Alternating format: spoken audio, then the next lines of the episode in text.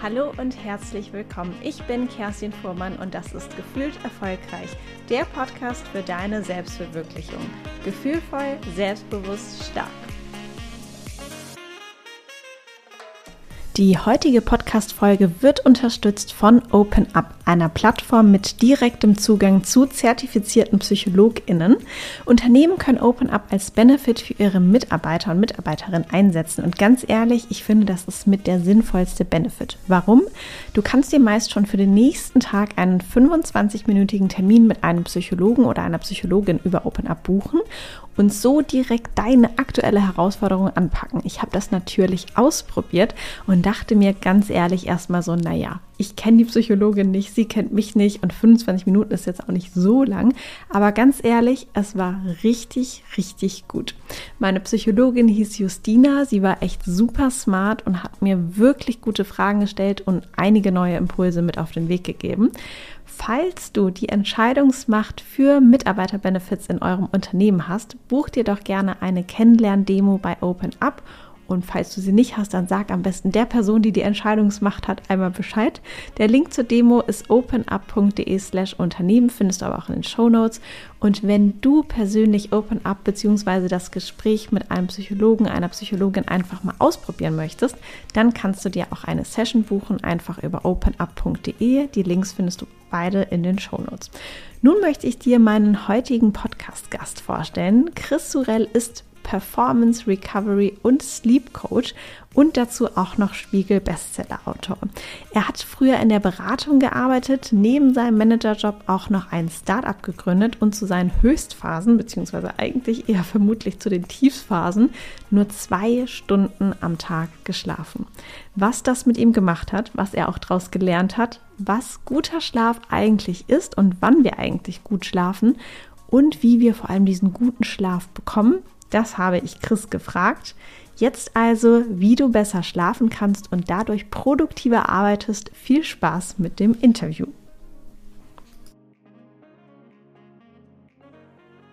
Chris, herzlich willkommen. Kerstin, vielen Dank. Freut mich sehr. Große Ehre, bei dir sein zu dürfen. Der Podcast heißt ja gefühlt erfolgreich. Ich möchte jetzt natürlich zu Beginn von dir wissen, wann fühlst du dich denn so richtig erfolgreich? Boah, das ist eine sehr, also A, schwierige Frage, wie du, wie du selber weißt, aber für mich gerade hochaktuell, denn ich lese gerade ein Buch, äh, wie viele andere gerade in, in Deutschland auf der Welt, und zwar von Rick Rubin. Ich weiß nicht, ob du den kennst. Ähm, der coacht Künstler, in, äh, vor allem Musiker, wenn die eine Schreibblockade haben und sowas, dann kommen die alle zu ihm. Der, der hatte alle, äh, die Beatles, also wirklich durch alle Generationen und alle äh, ähm, machen mit seiner Hilfe eigentlich die, die beste Kunst überhaupt. Und der hat jetzt ein Buch geschrieben, äh, The uh, Creative Act oder irgendwie sowas. Und da ist ein Kapitel, wo es darum geht, was ist Erfolg und wie fühlt sich Erfolg an. Ähm, und ähm, das beobachte ich tatsächlich von vielen erfolgreichen Menschen, wie ihre Erfolgsdefinition ist, weil ich aus einer ganz falschen Ecke komme, äh, erkläre ich gleich ein bisschen und äh, ja, da auf einer ziemlichen Kurskorrektur bin und je mehr ich diese neue Definition mir aneigne, desto besser fühle ich mich, desto glücklicher bin ich und desto erfolgreicher fühle ich mich. So und weiß nicht, wie tief du reingehen willst, aber um es zusammenzufassen, wenn man den Erfolg von den von den externen ähm, Anzeichen abhängig macht, von Verkaufszahlen von Büchern oder von Feedback von Nutzern oder sowas, dann ist man ist man nicht Herr seines Erfolgsgefühls sozusagen. Wenn man aber auf das, was man kontrollieren kann, sprich das, was man reinsteckt, äh, die Arbeit, die man reingesteckt hat, die Leidenschaft, die, äh, was auch immer einem wichtig ist, dann kann man Erfolg sehr gut kontrollieren. Und das deckt sich mit vielen. Ich bin ein Sportfan. Äh, Thomas Tuchel ist ja jetzt äh, neuer Trainer von, äh, von meinem Lieblingsclub FC Bayern. Ich verfolge ihn aber schon seit 15 Jahren und er hat auch ziemlich viele Interviews, die in die Richtung gehen, dass er seinen Jungs, seiner Mannschaft richtig Feuer macht, wenn sie zwar gewonnen haben, aber nicht seinen Matchplan verfolgt haben. Während er sie über den Klee lobt und es wirkt dann teilweise schräg, wenn er vor Reportern steht, die Mannschaft verloren hat, er aber sagt, sie, seine Mannschaft war erfolgreich, weil sie sich eben an den Matchplan gehalten haben. Und das zieht sich, glaube ich, durch ganz viele durch und ich bin da eben auf dem, auf dem Weg, das auch zu internalisieren, dass ich äh, viel mehr von inneren, selbst zu kontrollierenden Faktoren meinen Erfolg fühle. Deshalb finde ich den Titel von deinem Podcast auch so schön, weil erfolgreich sein und sich erfolgreich fühlen sind ja zwei verschiedene Paar Schuhe. Und um deine Frage zu beantworten, im Moment mit diesem neuen Mindset fühle ich mich tatsächlich relativ häufig erfolgreich, äh, weil ich äh, im Moment ganz gut vorwärts komme. Ich launch zum Beispiel gerade selber einen neuen Podcast, wo wir äh, jetzt in den letzten Zügen sind äh, und äh, dementsprechend heute schon erfolgreich gefühlt. Richtig gut. Und das Buch werde ich mir auf jeden Fall angucken. Das hatte ich noch gar nicht auf dem Schirm. Wenn wir uns selbst leidenschaftlich einem Thema widmen, haben wir meistens selbst auch eine persönliche Erfahrung gemacht. So war es bei mir, so war es auch bei dir. Du mhm. widmest dich ja dem Thema besser schlafen, beziehungsweise auch der Verbesserung von mentaler Gesundheit, auch unserer Energie, aber auch dem Thema Leistungsfähigkeit. Erzähl mhm. uns doch mal, wie bist du denn dazu gekommen? Was ist so deine Geschichte, dass du gesagt hast, das Thema Schlafen muss ich mir mal genau genauer angucken. Ja, es ist tatsächlich so, dass ich da aus einer ganz anderen Ecke komme. Äh, also äh, historisch, in meinem ersten Leben war ich Tennisspieler, wollte also Tennisprofi werden, habe das meine ganze Jugend über gemacht, war auch ganz gut da drin, äh, bis ich mit der Schule fertig war, immer so Top 10 der deutschen Tennisrangliste. Und als ich dann mit dem Abi fertig war und auf die Tour gehen wollte, kam eine chronische Schulterverletzung ins Spiel, ein Impingement-Syndrom und das hat meine Karriere beendet, bevor sie eigentlich so richtig losgehen konnte. Ich äh, habe dann, weil ich nicht wusste, was ich sonst anderes machen soll, BWL studiert studiert, ganz klassisch, alle Optionen offen halten, habe mich da so ein bisschen orientiert, ähm, habe dann äh, in meinem äh, kurz vor, vor Abschluss habe ich äh, mir das Thema Unternehmensberatung genauer angesehen, habe mein letztes Praktikum bei Roland Berger gemacht, was mir richtig gut gefallen hat, habe auch da so diesen Performance-Gedanken, Menschen, die irgendwie äh, auf dem Gas stehen, das war so mein damaliges Mindset, äh, habe ich da kennengelernt und gesagt, okay, da, da möchte ich mein, mein Berufsleben starten. Habe da dann dreieinhalb sehr interessante, sehr lehrreiche, sehr arbeitsintensive Jahre verbracht, die mich auch von meinem Mindset, von meiner Arbeitsmoral sehr stark geprägt haben.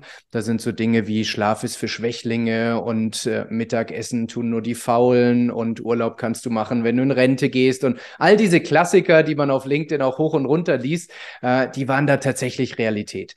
Heutzutage ist es Gott sei Dank auch in Unternehmensberatungen schon etwas anders, aber das ist jetzt gut 20 Jahre her, da war das tatsächlich gängige Praxis. Und dann als junger Mensch habe ich gesagt, okay, wenn das hier die Regeln sind, dann spiele ich eben nach diesen Regeln. Und das hat mich, wie ich sagte, sehr stark geprägt und auch die, die nächsten Jahre. Ich bin dann zu einem meiner Klienten gegangen nach ein paar Jahren, ganz typisch für einen Berater, ins Management der Firma Payback. Das sind die, die, äh, die an einen an der Kasse immer nerven, ob man Punkte sammeln möchte und habe da fünf Jahre in der Geschäftsleitung verbracht. War auch eine sehr performanceorientierte Unternehmenskultur. Und ähm, der Gründer dieser Firma hat mich inspiriert, eine eigene Firma zu gründen, selbst Unternehmer zu werden. So und äh, an diesem Punkt, deshalb habe ich ein bisschen ausgeholt, um deine Frage zu beantworten. An diesem Punkt, wo ich meine 12, 13, 14 Stunden als Manager gearbeitet habe, gutes Geld verdient habe und gleichzeitig Startup-Gründer werden wollte, hatte ich die Entscheidung getroffen, meinen Schlaf auf zwei Stunden pro Nacht zu reduzieren, dass ich quasi so bis acht, neun Uhr abends meinen Job machen kann, schnell was essen, bis vier Uhr morgens an meiner äh, Firma äh, schrauben, von vier bis sechs hinlegen, kurz schlafen und dann wieder von neuem. Und wie ich sagte, ich hatte dieses Mindset, dass Schlafen Zeitverschwendung und, und sowas ist einfach in meiner frühen Karriere aufgesaugt und äh, internalisiert und ähm, dachte, das kann man ja mal ein paar Monate machen, solange wie es notwendig ist und danach ist äh, wieder auf äh, Umstellen als sei nichts. So, und diese Phase ist aber für mich persönlich, andere können da vielleicht härter sein, aber für mich persönlich ist sie komplett in die Hose gegangen. Ich habe mich seelisch, moralisch, körperlich komplett zugrunde gerichtet äh, war an einem sehr tiefen Punkt in meinem Leben, ähm, aber das war tatsächlich auch ein Wendepunkt. Ich war wirklich, im Englischen gibt es ja diesen Begriff des Rock Bottom, äh, ich weiß nicht, wie man es im Deutschen äh, übersetzen würde, aber da war ich angekommen und das gab mir den, den, den notwendigen Tritt in den Hintern, um ganz viele Dinge zu äh, überdenken. So, und ich hatte tolle Experten an meiner Seite, die mir gezeigt haben, wie ich wieder äh, nachhaltiger leben kann, wie ich wieder äh, vernünftig schlafen kann, etc.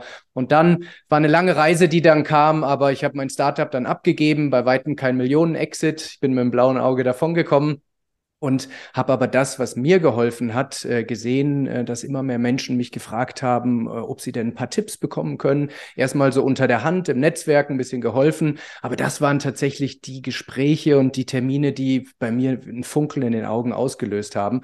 Und dann habe ich irgendwann entschieden, okay, ich gehe all in, ich möchte alles über Coaching lernen, über die wissenschaftlichen Hintergründe, wie man trotz stressigen Alltags. Das ist eine wichtige Einschränkung. Also ich, ich bin kein Aussteiger geworden, der sagt nur noch Hängematte. Nichts gegen Hängematte, aber es ging trotzdem darum, weiterhin irgendwie ein ambitioniert äh, Ziele zu verfolgen, aber es trotzdem auf eine nachhaltige äh, Art und Weise zu tun.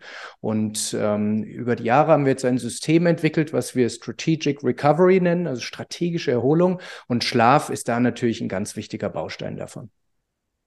Ich habe das Gefühl bei Schlaf, das ist manchmal irgendwie so ein ganz einfaches Thema und gleichzeitig kann es auch sehr, sehr komplex sein. Ich mhm. muss sagen, persönlich Schlaf eigentlich mega gut. Für mich war das schon immer und da bin ich sehr, sehr froh drum. Äh, eigentlich relativ unproblematisch. Also, ne, mhm. hinlegen, Augen zu, kurz danach eingeschlafen, morgens aufgewacht, meistens, ne, 95 Prozent der Zeit auch fit okay, läuft so. Aber ich weiß, bei ganz vielen Menschen, sei es jetzt auch ne, aus meinem Klientenkreis oder der Familie, Bekannten, ist das eben so ein Thema. Ne? Nicht durchschlafen können, nicht einschlafen können, schlafen können, trotzdem irgendwie so ein bisschen matschig am nächsten Tag zu sein. Gibt es ja. denn so eine Definition vom guten Schlaf? Also gibt es da auch so harte Fakten, dass man sagt, wenn du so viele Stunden oder das und das passiert ist, dann hast du einen guten Schlaf oder ist das auch so eine Gefühlssache von, ich fühle mich halt gut ausgeschlafen oder nicht?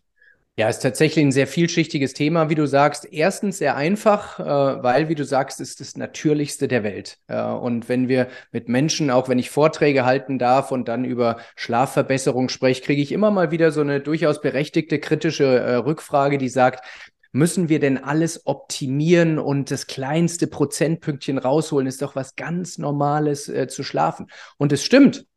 In der Evolutionsbiologie gesehen ist Schlafen sehr natürlich. Fakt ist aber auch, dass viele Menschen heutzutage einen Lifestyle führen, der so verwirrende Signale an unsere innere Körperuhr gibt, kommen wir vielleicht später nochmal im Detail dazu, dass Schlaf, obwohl es natürlich ist, eben zu einem Thema wird. Und darum geht es. Also ich bin niemand, der äh, die letzten zwei Prozentpunkte Schlafperformance aus den Leuten rauskitzelt, sondern ich bin jemand, der Menschen hilft, die, äh, äh wie du sagst, Lifestyle-bedingt, Jobbedingt, Stressbedingt einfach eine, eine Herausforderung damit haben.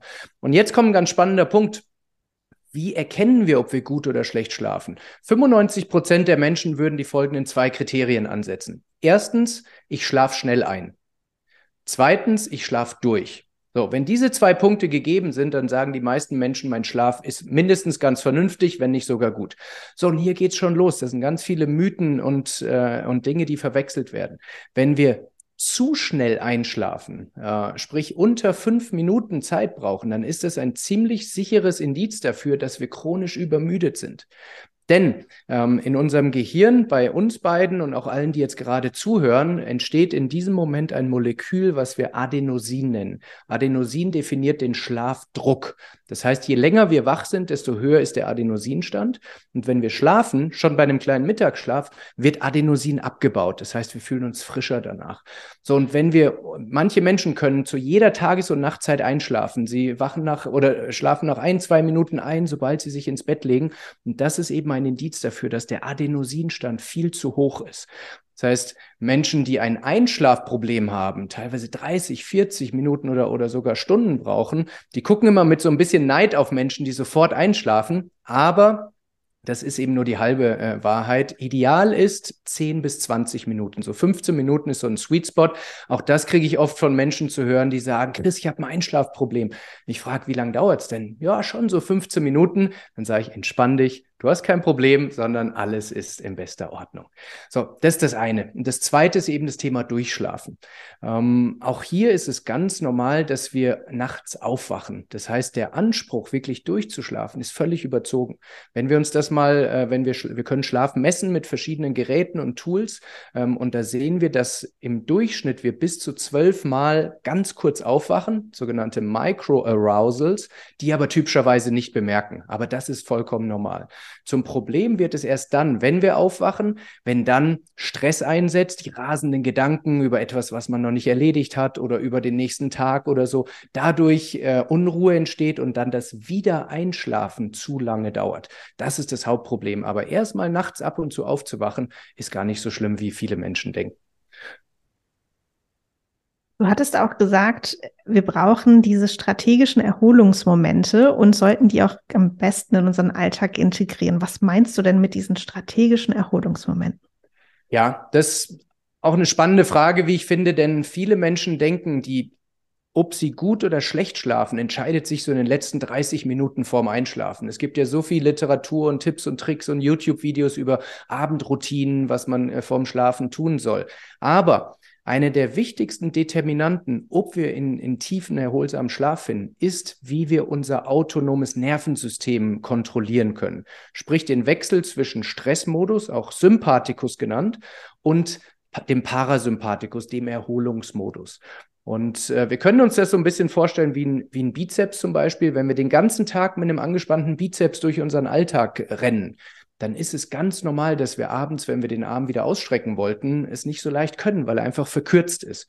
So, wenn wir aber trotz hoher Belastung auf dem Bizeps immer mal wieder, vielleicht jede Stunde, alle zwei Stunden kurz mal den Arm ausstrecken, dann bleibt der Muskel geschmeidig und, und dehnbar, obwohl er eine hohe Belastung aushalten muss. Und das meine ich mit diesen strategischen Erholungspausen, wenn wir es schaffen, auch in den stressigsten Alltag ganz kurze Unterbrechungen hinzubekommen, wo wir unseren Stress, äh, äh, unseren Stressmodus unterbrechen, sprich das autonome Erregungslevel reduzieren, dann behalten wir ein flexibles, ein spritziges, autonomes Nervensystem und dann können wir abends gut abschalten und finden auch trotz eines stressigen Alltags oder Lebens insgesamt eben auch in die Erholung. Abends nach, also nach dem Job, am Wochenende, im Urlaub, Viele Menschen berichten, ich weiß nicht, ob du es kennst, Kerstin, aber sie sagen, sie waren im Urlaub, im Urlaub und haben zwei, drei Tage gebraucht, um überhaupt mal so richtig runterzukommen. Mhm. Ja. So, das ist dieser lange Bremsweg, von dem ich spreche. Sprich, der Bizeps sehr verkürzt im übertragenen Sinne und man braucht erstmal äh, wieder, um ihn wieder äh, dehnbar zu machen.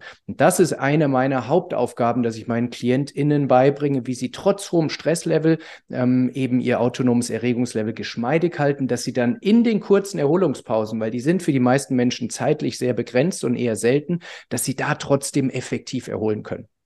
Was kann ich denn da so konkret machen? Also würde es da jetzt reichen, wenn ich sage, ich ziehe mir den Kaffee aus der Maschine und stelle mich jetzt irgendwie fünf Minuten ans Fenster und gucke einfach mal raus? Gibt es da so bestimmte Zeiteinheiten auch oder was sind vielleicht so gängige Tipps, die jetzt vielleicht auch der Hörer, die Hörerin mitnehmen kann? Ja, sehr viele. Ich, ich fange mal mit ein paar Klassikern an. Gerade hast du nämlich zwei Dinge erwähnt und die äh, auf eine spannende Art vermischt. Also erstens, aufstehen, irgendwo hingehen ist schon mal nicht verkehrt, weil man steht auf, man bringt seinen, äh, seinen äh, Puls etwas in Bewegung. So, dann zum Kaffeeautomaten auch noch gut. Kaffee trinken, wenn zur richtigen Uhrzeit, können wir gleich nochmal tiefer drauf eingehen, wenn du möchtest, äh, auch okay. Aber grundsätzlich müssen wir verstehen, dass Kaffee, Koffein eher eine Stimulanz ist, die uns in Richtung Stressmodus bringt und nicht in den Erholungsmodus. So. Und jetzt hast du ganz nebenbei aus dem Fenster gucken gesagt. Und das ist tatsächlich eine viel stärkere Strategie, als viele glauben. Denn unser visuelles System, unsere Augen sind über den Sehnerv sehr eng mit unserem Gehirn und damit mit dem ganzen Nervensystem verknüpft. So, und je nachdem, wie wir unsere Augen steuern, ob unsere Pupillen parallel sind, sprich äh, wir in die Weite schauen, äh, wie auf einer Bergspitze zum Beispiel, oder ob wir etwas, was knapp vor uns ist, zum Beispiel das Handy, fokussieren, sprich die Pupillendistanz verengen, ist ein unterschiedliches Signal. Sprich, der, der Blick in die Weite stimuliert Parasympathikus, der Blick in die, in die Nähe äh, stimuliert Fokus, weil Sympathikus nennt man auch im Englischen diesen Fight-or-Flight-Mode. Das heißt, wenn wir kämpfen müssen, wenn wir auf etwas fokussieren müssen, dann müssen wir äh, sehr stark fokussieren. Und den Fehler machen viele Menschen und nicht falsch verstehen, ich bin selber sehr viel am Handy, ich liebe das Handy, ich liebe äh, bestimmte Social-Media-Plattformen, können wir alles machen. Aber wenn wir aufstehen, um eine Pause zu machen, vielleicht äh, auf Toilette gehen oder so, und dann die ganze Pause auf diesen ganz kleinen Bildschirm gucken, dann ist es ein sehr verwirrendes, sprich gegensätzliches Signal, weil wir dem Körper über das visuelle System sagen, äh, streng dich mehr an, Sympathikus, und eigentlich die Erwartungshaltung haben, dass wir uns entspannen in dieser kurzen Zeit. Das wäre so ein ganz typischer Klassiker, wie wir aus Unwissenheit verwirrende Signale geben und dementsprechend nicht verstehen, warum wir eigentlich den ganzen Tag gar nicht runterkommen, obwohl wir doch eigentlich offiziell äh, eine, eine kleine Pause machen. Das heißt, aufstehen, Bewegung, in die Ferne gucken, das wären auf jeden Fall Dinge, die gut funktionieren. Wahrscheinlich auch frische Luft.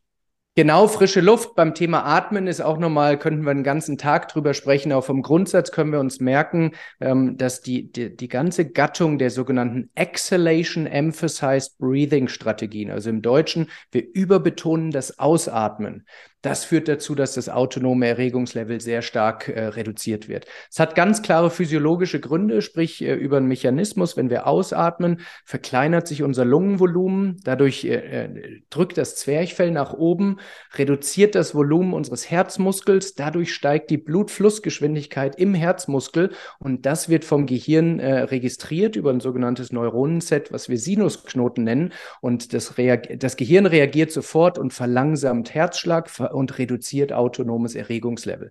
Das heißt, es war jetzt viel komplex. Ich wollte auch nicht, dass jeder es äh, mitschreibt und versteht, aber einfach nur um zu verstehen, viele von diesen Strategien, die, die so ein eher banales Image haben, die haben tatsächlich physiologische, neurophysiologische äh, Grundlagen und wirken damit sehr, sehr effektiv, wenn wir sie denn machen. Lass uns gerne noch mal kurz zur Kaffeezeit sprechen. Ich ja. persönlich trinke gar keinen Kaffee, es schmeckt mir einfach nicht. Mhm. Aber Kaffee wird ja sehr, sehr gerne getrunken. Wann ist denn eine gute Zeit, um tatsächlich Kaffee zu konsumieren? Ja, also ich persönlich trinke auch keinen, hat aber nichts mit meinem aktuellen Job zu tun, sondern mir schmeckt es tatsächlich auch nicht. Ähm, von daher bin ich kein gutes Beispiel. Aber wenn wir uns mal die, die wissenschaftliche Sachlage ansehen, dann sollten wir verstehen, dass das Problem an Koffein die sehr lange Halbwertszeit ist. Das Konzept, oder das Konzept der Halbwertszeit bedeutet, wie lange braucht etwas, um von 100 Prozent auf 50 Prozent zu kommen. Nicht auf null, sondern auf 50 Prozent. Wie lange dauert es, um auf 25 Prozent und so weiter zu kommen? Und da ist es bei Koffein tatsächlich so, dass die Halbwertszeit bei den meisten Menschen bei sechs bis neun Stunden liegt. Das heißt, nach sechs Stunden ist Koffein nicht raus aus dem Blut, sondern auf 50 Prozent reduziert. Um das mal in konkrete Beispiele zu bringen, wenn wir zum Beispiel bis mittags äh, vier Tassen Kaffee trinken, dann ist es so, als würden wir um 12 Uhr nachts eine Tasse Kaffee trinken. Denn bis 18 Uhr ist der, ist der Bestand bei zwei Tassen und um bis 12 Uhr nachts bei einer Tasse. Sprich, als, als äh, Daumenregel können wir sagen, idealerweise so neun Stunden vorm Schlafengehen äh, die letzte, äh, letzten Koffein zu uns genommen haben. Und das nicht nur Kaffee, sondern es können Tee, bestimmte Sorten in größeren Mengen sein. Auch in manchen dunklen Schokoladen ist Koffein drin. Ähm, also alle Koffeinsorten zählen da rein. Ähm, aber neun Stunden ist für die meisten Menschen eine ganz gute äh, Daumenregel. Und da, Kerstin, kommen wir wieder zum Anfang. Viele Menschen hören das jetzt und sagen, ja, schon zigtausendmal gehört, aber bei mir ist es irgendwie anders. Ich kann kann abends nach dem Abendessen locker noch ein, zwei Espresso trinken und ich schlafe trotzdem wunderbar ein und ich werde auch nachts nicht wach. So, und da sind wir wieder bei dieser Bewertung. Aber es geht nicht darum, ob wir, wie schnell wir einschlafen und ob wir durchschlafen, sondern es geht darum, wie unser Energielevel am nächsten Tag ist. Und das, äh, man kommt eben nicht in diese erholsame Tiefschlafphase rein, wenn wir relevante Mengen Koffein in unserem Kreislauf noch haben. Es gibt ja auch viele Gadgets, die man heutzutage sich so anschaffen kann, ob es jetzt irgendwie Smartwatches sind oder Trackingringe, mhm. die alle unseren Schlaf überwachen und analysieren. Würdest du uns sagen, hilft das wirklich oder ist das eher wie so ein zusätzlicher Stressor so rund um diesen Selbstoptimierungswahn? Es kommt ganz eindeutig äh, drauf an. Wir arbeiten sehr viel damit, weil es für viele Menschen tatsächlich ein sinnvolles Tool ist, das eigene Verhalten mit den Auswirkungen auf die eigene Physiologie zu, zu verstehen, Korrelationen, Abhängigkeiten zu verstehen. Aber du sprichst einen wichtigen Punkt an. Äh, wenn man von, von der eigenen, vom eigenen äh, Charakter her dazu tendiert, sich zu stark auf diese Dinge zu fokussieren, dann kann auch etwas einsetzen, was wir negatives Priming äh, nennen. Das heißt, man guckt morgens in seine Zahlen, sieht, okay, zu wenig Tiefschlaf, mein Puls war zu hoch, meine Herzratenvariabilität zu niedrig, der Tag ist ja schon gelaufen. So, und das ist nicht die Idee des Ganzen. Also typischerweise empfehle ich meinen KlientInnen gar nicht Tageswerte sich anzusehen, sondern Trends über Zeit. Das heißt Wochen- und Monatsdurchschnitte. Denn einzelne Nächte sind nie relevant, sondern es geht immer nur um Entwicklung. Und da, wenn man eine sehr gute Intuition hat, braucht man das nicht. Ähm, aber äh, wenn man jahrelang, vielleicht sogar Jahrzehnte diese Intuition komplett ignoriert hat, dann kann es ein hilfreiches Tool sein, um mal so die echte Baseline, die aktuelle Situation mal in, in, in echten Zahlen zu sehen und von da aus dann ein, ein höheres Motivationsniveau zu haben, um bestimmte äh, Verhaltensmaßnahmen umzusetzen. Trackst du das denn für dich und deinen Schlaf? Ja, absolut. Also aus persönlichem Interesse. Ich bin ein großer Fan, aber natürlich auch äh, berufsbedingt. Ich habe alle Tools äh, im, im, Blick, teste sie gegeneinander, medizinische Standards, nicht medizinische Standards. Da habe ich eine große Leidenschaft äh, und ich kann auch ganz gut damit umgehen. Also ich tendiere nicht dazu, äh, es zu persönlich zu nehmen und, und zu übertreiben. Aber auch hier nochmal ist wichtig, es geht hier nicht um Optimierung, um Perfektionierung der letzten paar Prozentpünktchen. Wenn zu mir jemand kommt, der 60, 70 Stunden die Woche arbeitet und Ultramarathonläufer ist und sagt, Chris, hilf mir bitte, meine Durchschnittsgeschwindigkeit um 1,3 kmh zu optimieren, dann sage ich, das ist nicht meine Baustelle, sondern überleg dir, ob das denn wirklich sinnvoll ist, zu deinem stressigen Job auch noch so eine, äh, einen stressigen ähm, Sport zu machen. Und das muss jeder für sich wissen. Ich möchte es gar nicht bewerten. Wichtig ist mir nur, dass das Thema, über das wir jetzt hier sprechen, nicht in eine falsche Schublade der, der Perfektionierung und Optimierung äh, gelegt wird, sondern es geht darum, Menschen, die eine sehr wichtige physiologische Grundlage ihres Wohlbefindens nicht mehr haben, dass wir die wieder zurück in den Normalbereich bringen, damit sie ihre Erholung nachts eben wieder so fühlen können, damit sie ihren stressigen Alltag äh, gut erleben können. Hm. Du hast anfangs gesagt, dass wir unserem Körper verwirrende Signale schicken durch den heutigen Lifestyle. Was genau ja. meinst du denn damit? Also, wir haben alle von uns eine sogenannte innere Körperuhr, nennt sich zirkadianer Rhythmus. Und das ist physiologisch gesehen ein kleines Organ in unserem Gehirn oder ein Gehirnareal, nennt sich suprachiasmatischer Nukleus, sind ungefähr 30.000 Nervenzellen, so groß wie ein Reiskorn. Das ist ungefähr über der Gaumenhöhle zwischen den Augen.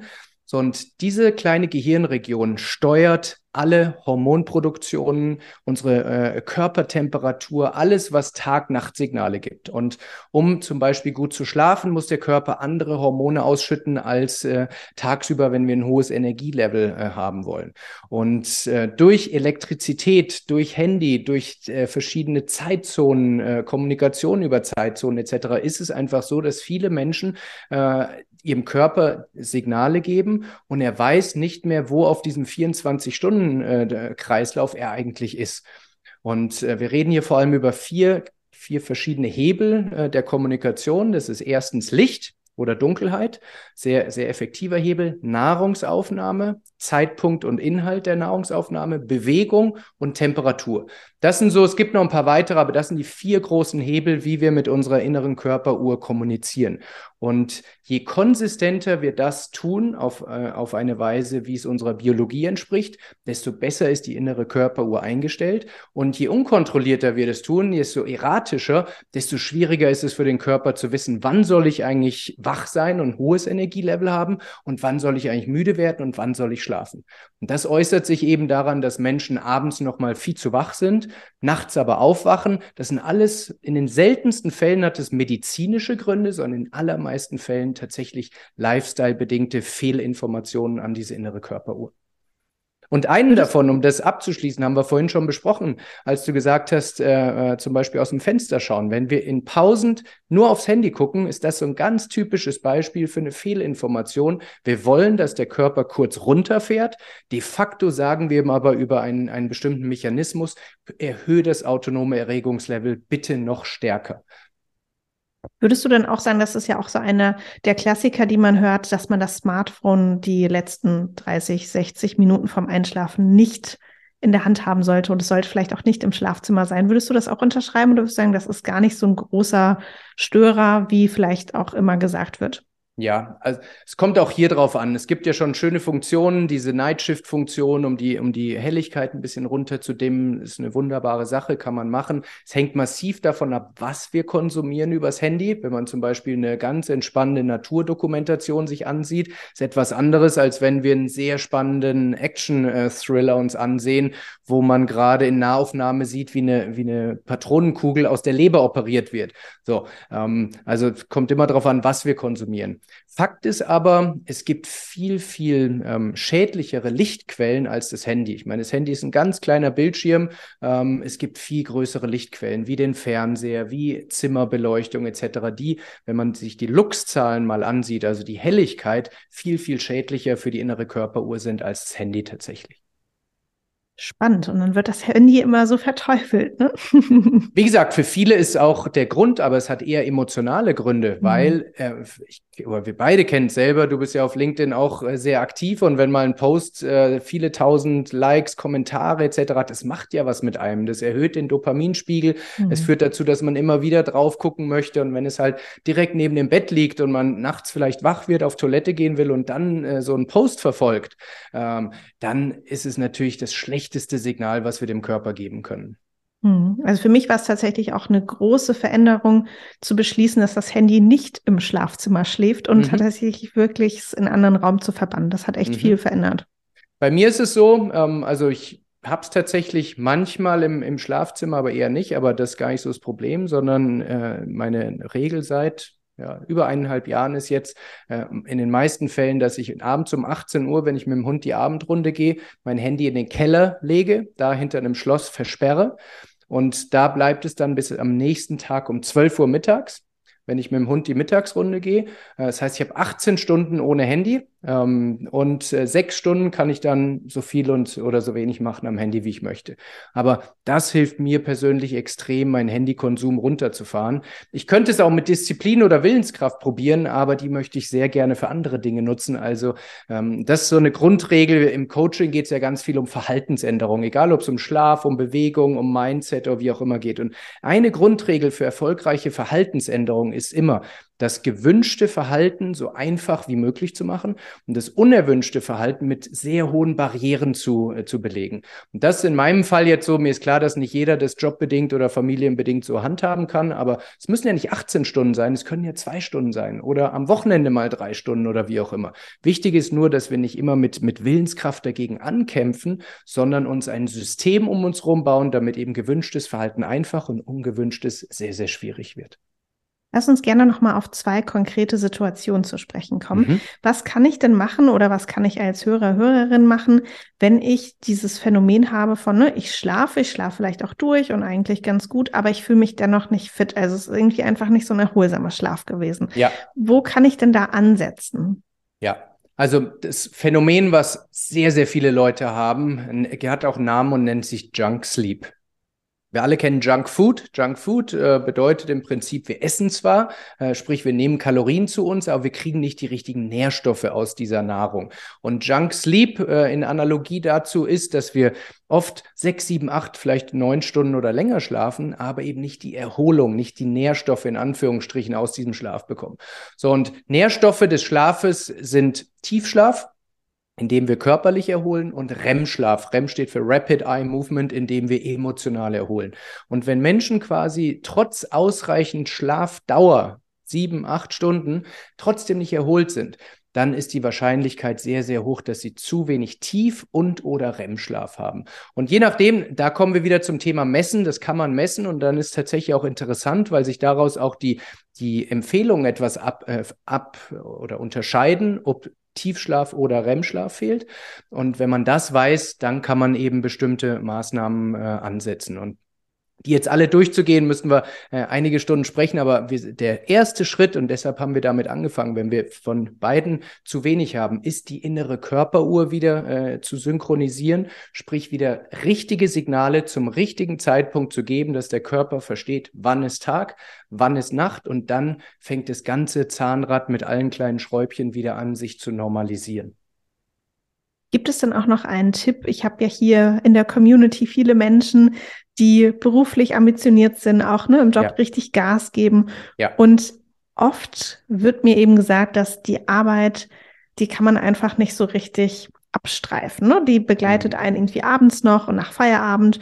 Und dann ist es der Klassiker, dass man irgendwie abends vielleicht nochmal beim Einschlafen Dinge aus dem Job durchdenkt, dass man nachts aufwacht und vielleicht sich eine Notiz macht, dass ja. man von der Arbeit träumt. Ja. Und dann im Gegenzug dazu, manchmal reicht es bei einigen noch, das verlängerte Wochenende. Bei manchen ist es dann schon so schlimm, dass nur noch der Urlaub reicht.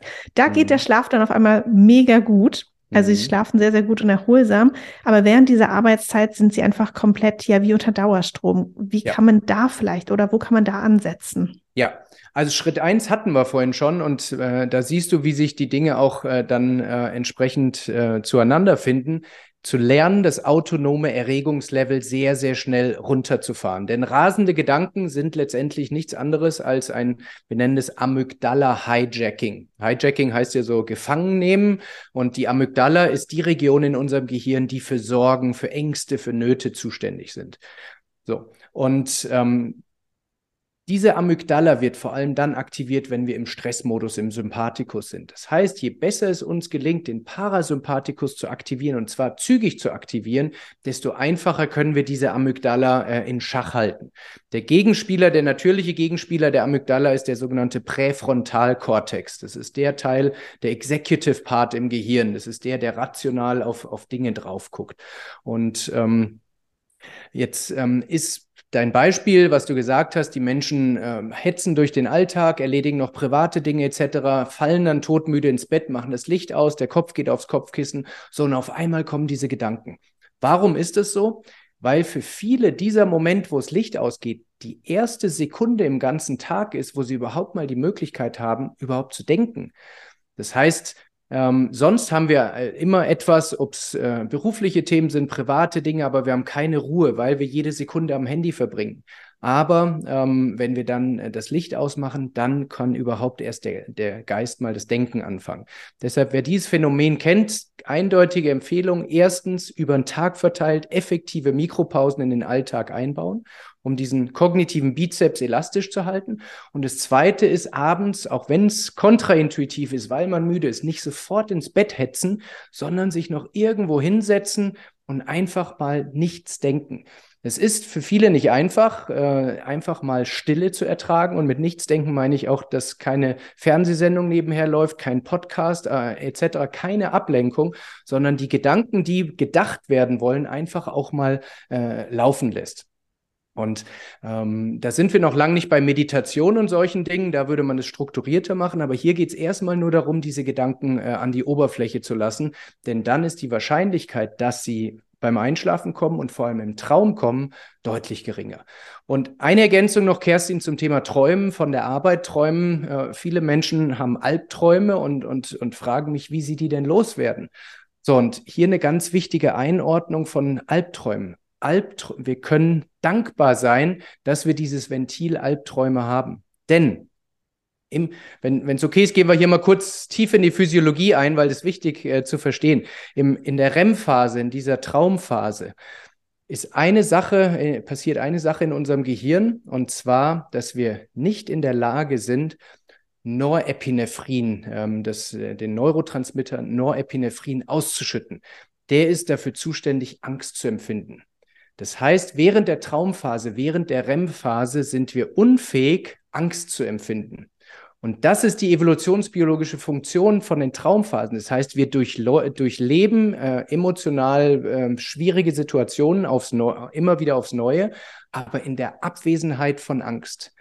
So, und dadurch passiert etwas, was wir im Englischen in, in der Fachliteratur Overnight Therapy nennen. Das heißt, man hat so eine Art Psychotherapie über Nacht und es führt dazu, dass den Emotionen immer mehr die Schärfe genommen wird. Das heißt, mit jeder, äh, mit jedem Traum wird es etwas weniger intensiv, weniger intensiv, weniger intensiv. Ähm, und das ist die Funktion vom Träumen. Deshalb, wenn ihr Albträume habt, erstmal dankbar sein, denn da passiert die emotionale Verarbeitung dieser Sachverhalte. Und wenn sie aber zu intensiv und zu chronisch sind, dann lohnt es sich tatsächlich mit dem Fachmann auch mal drauf zu gucken und zu analysieren, was sind die Themen, die Inhalte dieser Träume, um dann zu überlegen, was man während der Wachphase anders machen kann, in der Denkweise oder in den Verhaltensweisen, damit man eben nicht jede Nacht aufs Neue so einen hohen emotionalen Load mitnimmt, der verarbeitet, sprich äh, verträumt werden muss. Lass uns gerne auch nochmal, wenn wir über das Einschlafen sprechen, über Alkohol sprechen. Das oh ja, ist ja gerne. auch so ein Klassiker, ne? dass ja. man sagt, ach, nochmal so ein Gläschen Wein oder vielleicht auch mal eine Flasche zusammen ne? Ja. beim Abendessen und dann kann ich ja so gut einschlafen. Ja. Wie ist denn deine Sicht darauf? Die ist, die ist ganz klar. Erstens, es stimmt, wir schlafen schneller ein. Alkohol wirkt sedierend und verkürzt äh, die sogenannte Einschlaflatenz. Das heißt, wenn Menschen sonst rasende Gedanken haben, sie brauchen ewig zum Einschlafen, sie trinken eine halbe Flasche Wein, schlafen sie schneller ein. So und das ist auch der Grund, warum viele Menschen es als Einschlafhilfe nutzen. Alkohol ist wahrscheinlich die meist gebrauchte, um nicht zu sagen meist missbrauchte Einschlafhilfe, die, die gesellschaftlich legitimiert äh, ist. Der Preis, den wir für diesen vermeintlichen Vorteil aber zahlen, der ist immens, denn Alkohol zerstört unsere komplette Schlafarchitektur, sprich zerstört Tiefschlafphasen, zerstört REM-Schlafphasen, äh, erhöht die Anzahl Aufwacher, führt dazu, dass wir häufiger Wasser lassen müssen und viele, viele andere Dinge. Das heißt, obwohl wir schneller einschlafen, erholen wir so gut wie gar nicht äh, mit signifikanten Mengen oder relevanten Mengen, nicht mal signifikanten Mengen Alkohol im Blut. Deshalb meine Empfehlung, ich, ich vertrete kein asketisches Leben oder dass man keinen Spaß mehr haben soll. Es geht immer um Frequenz und Timing. Äh, und meine Empfehlung ist, wenn es jobtechnisch, äh, autofahrtechnisch und aus welchen Gründen auch immer möglich ist, so früh wie möglich am Tag Alkohol zu konsumieren. Denn dann hat der Körper noch lange Zeit, ihn abzubauen und, und dann können wir einigermaßen nüchtern wieder ins Bett gehen. So, so ein Klassiker, wo, wo ich finde, dass kulturell erwünschtes Verhalten nicht das Beste für unsere Gesundheit ist. Denn die meisten Menschen würden am Wochenende sagen, wenn sie Menschen tagsüber Alkohol trinken sehen, würden sie sagen Alkoholiker, asozial. So, wenn sie das on top zum Abend Alkohol tun, dann kann es tatsächlich sein, dass sie einen zu hohen Konsum haben. Wenn sie es aber statt äh, dem Abend Alkohol tun, dann ist tatsächlich das Beste, was sie für ihre Gesundheit und ihre Erholung tun können. Du hattest auch mal in einem Interview gesagt, es geht nicht darum, langsamer zu fahren, sondern genauso starke Bremsen zu haben, wie wir eben auch einen starken Motor in uns zu haben. Ja. Und das fand ich so schön, weil es eben nicht darum geht, und wie du auch gesagt hast, irgendwie Hängematte und wir machen jetzt alle so ganz Piano und sind gar nicht mehr ambitioniert, sondern es geht schon darum, wirklich auch ähm, eine Leistungsbereitschaft zu haben und unsere Dinge und Ideen und Projekte nach vorne zu bringen, aber eben auch mit den richtigen Bremsen im Fahrzeug, mhm. was was verstehst du denn darunter oder wie bist du zu dieser Analogie gekommen? Ja, ähm, also Vorweg, ich finde, dass nicht jeder Mensch ambitioniert durchs Leben gehen muss. Es ist etwas, was jeder Mensch für sich entscheiden muss. Es gibt Menschen, die sind ohne Ziele, ohne Ambitionen happy. Und das ist genauso gut für wie äh, Menschen, die eher ambitioniert und zielorientiert sind. Aber die Menschen, die zielorientiert sind, die haben typischerweise einen sehr starken Motor, um in diesem Bild zu bleiben. Sprich, sie haben Leidenschaft, sie haben Ziele, sie haben Stress, sie haben vielleicht Hummeln im Hintern, charakterlich bedingt, aber sie haben nicht eine, eine Bremsanlage, die diesen starken Motor kontrollieren kann. Äh, beim Formel 1 Auto wahnsinnig viel PS, aber die Bremsanlage ist eben auch verdammt gut. Wenn ein Formel 1 Auto die Bremsen von einem äh, Skoda oder wie auch immer hätte, nichts gegen die Marke, aber dann würden viel mehr Autos gegen die Wand fahren, aus der Kurve fliegen und Unfälle bauen. So, und darum geht es eben. Ähm, und woher habe ich die Analogie, als ich ja, in diesem Tiefpunkt war, den ich am Anfang äh, erwähnt hatte, hatte tatsächlich mein erster Therapeut äh, mir genau diese Frage gestellt. Er sagte, hey Chris, was glaubst du ist bei einem Rennwagen das Allerwichtigste? Und ich sagte, Geschwindigkeit, Beschleunigung. Und er sagte, nein, Chris, es sind die Bremsen. Und er war kein Formel-1-Experte, aber er wollte mir eben genau diesen, diesen Perspektivwechsel geben, dass wir beide Elemente im Griff haben sollten, äh, denn sonst ist das Ganze eben nicht nachhaltig. Und den, die Motorpower, die PS ist bei vielen Menschen typischerweise nicht der, der Engpass zumindest am Anfang nicht. Irgendwann lässt das auch nach, wenn man die Bremsen zu lange außer Acht lässt. Aber an seinen Bremsen zu arbeiten und auch da schließt sich wieder der Kreis, zu lernen, das autonome Erregungslevel, die, die, den Bremsweg kurz zu halten, ist aus meiner Sicht eine der wichtigsten, Skills, die wir in der heutigen Zeit, die sehr schnelllebig ist, durch Social Media, durch Messenger, durch, durch Chat äh, und, und alles Mögliche. Und wie gesagt, nichts von den Technologien ist schlecht. Ich liebe diese Technologien. Sie sind für wunderbare Dinge aber sie sind für unser Nervensystem eine echte Herausforderung. Und die Menschen, die es schaffen, sich zumindest kurzweilig von diesen wahnsinnig intensiven Impulsen abzuschotten, ähm, zur Ruhe zu kommen, runterzufahren und dann wieder äh, mit, mit hoher Intensität weiterzumachen, das sind aus meiner Sicht die Menschen, die es schaffen werden, trotz dieser hohen Belastung nachhaltig, nicht nur über drei Jahre, sondern über drei Jahrzehnte wirklich auf einem hohen Niveau zu funktionieren und dabei glücklich und ausgeglichen zu bleiben. Lass uns gerne zum Schluss nochmal über ein besonderes Thema oder einen besonderen Umstand sprechen. Und zwar mhm. ist es bei dir zu Hause und bei mir zu Hause wird sich dieses Jahr ja auch etwas verändern. Und zwar wird ein kleines Baby jeweils yes. in deinen und in meinen Haushalt einziehen. Und Ich weiß nicht, wie es bei dir ist. Bei mir ist ganz viel auch das Thema Schlaf dann ähm, irgendwie mhm. an der Tagesordnung, ne? dass die Menschen sagen, schlaft schon mal vor, das wird ganz schlimm, ihr kriegt so wenig Schlaf, den Schlaf kannst mhm. du vergessen. Und ich persönlich tue mir immer wahnsinnig schwer, mit solchen Pauschalaussagen dann zu wissen, okay, das wird jetzt auf jeden Fall wenig Schlaf und es wird auf jeden Fall ganz schlechter Schlaf und alles wird furchtbar.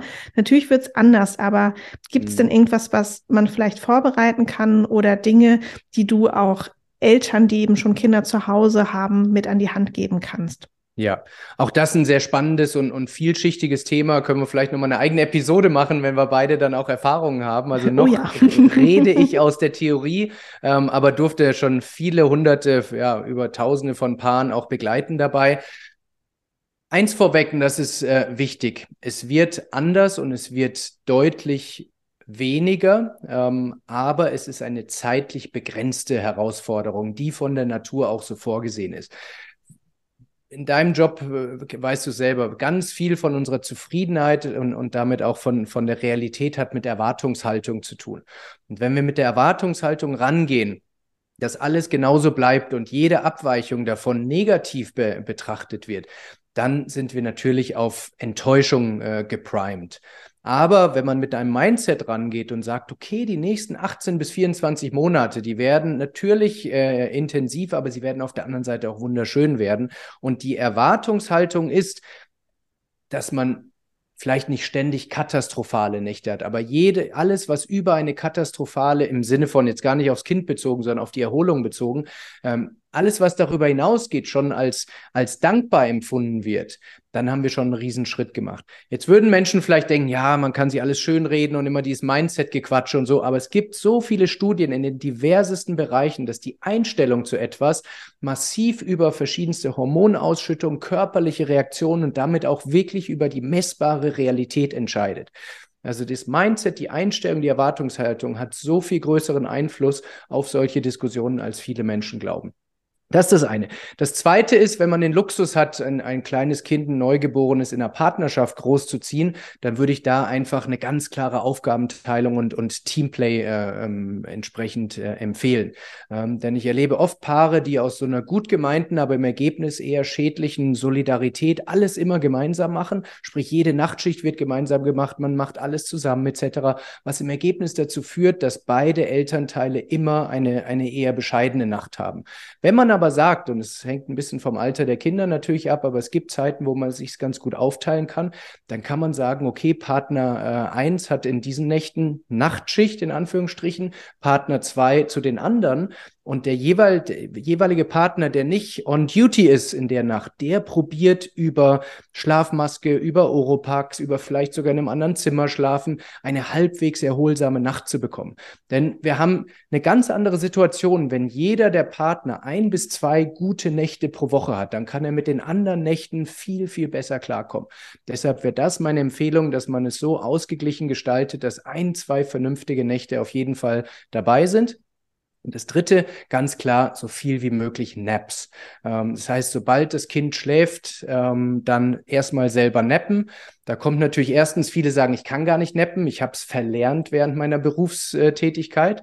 So, und dann heißt es wieder üben, sprich, auch da sind wir wieder beim Abschalten lernen, autonomes Erregungslevel, Exhalation, Emphasize, Breathing, all diese Dinge, äh, um wieder zügig runterzukommen. Und auch im sonstigen Umfeld, Haushalt, Wäsche etc. auch mal fünf Grad sein zu lassen. Denn ich höre immer wieder von Eltern, die sagen, ja, wenn das Kind schläft, habe ich erstmal dann erst Zeit, mich um alles andere zu kümmern und äh, dann kommt die Erholung am Schluss. Aber ich würde Kind first, eigene Erholung second und dann den Rest. Ähm, und wenn man mit diesem Mindset rangeht, dann glaube ich, kriegt man diese, diese 18 bis 24 Monate schon ganz vernünftig über die Bühne. Wie guckst du da drauf, Kerstin? Bei dir ist ja sehr bald soweit. das stimmt. Ja, tatsächlich, also diesen, den zweiten Rat hatte ich auch von Freunden bekommen, die auch gesagt haben, wir haben beim ersten Kind den Fehler in Anführungsstrichen gemacht, dass wir beide uns die Nacht um die Ohren gehauen haben und jetzt sind wir dazu übergegangen, dass, weil es da eben auch gerade so geht und funktioniert, eben einer dann separat schläft und dann natürlich auch den nächsten Tag, ne, kann sich die Person, die dann quasi Nachtschicht hat, auch ein bisschen ausruhen ja. und der andere ist eben einigermaßen frisch und kann dann vielleicht das Kind bespaßen. Ja. Aber ja, also ich versuche relativ offen und flexibel zu sein und einfach zu gucken, auszuprobieren und genau mir auch vor Augen zu halten. Es ist eine Phase, ne? Also es ist nicht für immer und da kommt man dann schon irgendwie durch. Aber mal gucken. Wir müssen uns wahrscheinlich noch mal austauschen in zwölf Monaten und gucken, was, was wirklich geworden, draus geworden ist. Und muss man ja auch sagen, äh, in diesen Nächten, wo, wo man mit dem Kind dann allein ist oder mit dem Partner oder so, das sind ja auch wunderschöne äh, Nächte. Ich haben, wir haben zwei Hunde und da durfte ich jetzt schon mal, der eine Hund hat sich am Anfang ein bisschen schwer getan, durchzuschlafen und sowas. Da habe ich teilweise ein paar Stunden bis zu ganzen Nächten im Körbchen verbracht. So, und natürlich ist man nicht top ausgeruht, aber es sind Highlights, an die ich mich immer erinnern werde. Und dass wir uns vielleicht auch mehr auf die emotionalen äh, Highlights und auf die Dankbarkeit fokussieren, als immer nur den, die Erwartung zu haben, dass man immer nur top ausgeruht äh, durchs Leben gehen muss. Ja, und ich glaube, ganz viel ist wirklich auch so ein bisschen dieses, ne, die selbsterfüllende Prophezeiung von, wenn ich jetzt weiß, die Nacht war schlimm und ich sage schon morgens um 7.30 Uhr, der Tag ist jetzt komplett in Eimer, dann ist der wahrscheinlich auch im Eimer. Oder ja. man versucht halt das Beste draus zu machen. Ja, absolut. Was würdest du denn jemandem mitgeben, der hier vielleicht heute zugehört hat und seit langer Zeit schlecht schläft? Das ist eine sehr große Frage jetzt äh, so zum Schluss. Ähm, erstmal würde ich differenzieren, was heißt schlecht schlafen, also es spezifizieren, ist es zu kurz schlafen, ist es trotz ausreichender Schlafdauer nicht erholt sein, äh, wie schlecht ist es nicht optimal oder ist wirklich so, dass man, dass man äh, mentale Herausforderungen bis hin zu depressiven Verstimmungen etc. hat. Und äh, dann wäre meine erste Empfehlung und die wichtigste, sich nicht damit abzufinden. Denn die meisten Menschen denken, okay, das, das Leben ist stressig geworden und alle sind ja irgendwie müde und ich bin auch nicht mehr der oder die Jüngste und ich habe einen stressigen Job. Das ist halt so. Aber nein, es muss nicht so sein. Wir können, egal in welchem Alter, egal wie stressig unser Leben ist, trotzdem erholsam schlafen. Und ich persönlich, jetzt bin ich natürlich sehr stark vorbelastet äh, durch, durch meinen, äh, meinen mein, äh, meine Leidenschaft, aber äh, trotzdem würde ich jedem Menschen, der hier zuhört, empfehlen, alles dafür zu tun, um seinen Schlaf wieder in eine halbwegs erholsame Region zu bringen. Denn das ist die Basis für alles. Wenn die Erholung nachts funktioniert, ernähren wir uns ganz automatisch besser. Äh, einfach weil wir dann andere Hormone ausschütten, anderes Sättigungsgefühl haben etc. Wir haben wieder die Energie, um uns körperlich zu bewegen, was wieder dazu führt, dass wir uns nachts besser erholen. Also es wird ein, ein sich selbst verstärkender positiver äh, Effekt äh, ausgelöst. Wir sind kognitiv, also ähm, geistig produktiver. Das heißt, wir können unsere Dinge schneller erledigen, was wieder dazu führt, dass wir auf einmal Zeit für Mikropausen in den Alltag kriegen. Also von allen Ecken kommen die Vorteile. Und wenn man in genau dem Gegenteil in dieser Abwärtsspirale ist, und auch das kenne ich, man sitzt 18 Stunden vorm Computer und kriegt eigentlich nichts gebacken. Äh, die, die unerledigten To-Dos werden immer mehr. Man äh, spart am Schlaf ein, man spart am Wochenende, man geht nicht mehr in Urlaub. So, wie kommt man da raus? Und ein Schritt da rauszukommen, der wahrscheinlich effektivste ist, alles zu tun, um seine Erholung im Schlaf wieder zu äh, korrigieren, denn dann entstehen Folgeeffekte, wie man sich wieder äh, nach oben aus dieser Spirale äh, bewegen kann. Vielen, vielen Dank fürs Interview, Chris. Danke dir, hat Spaß gemacht. Ich hoffe doch, dass ein paar Impulse für einen besseren Schlaf und dadurch auch bessere Produktivität für dich dabei waren.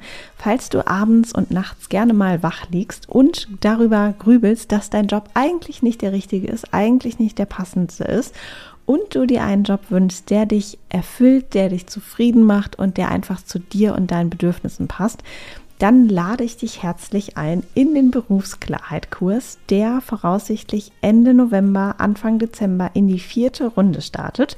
Das genaue Datum steht noch nicht fest, aber bald. Komm am besten einmal auf die Warteliste unter kerstinfuhrmann.de slash coaching. Ich verlinke dir die Warteliste aber natürlich auch gerne nochmal in den Show Notes und dann freue ich mich, dich dort zu sehen, vielleicht auch im Kurs.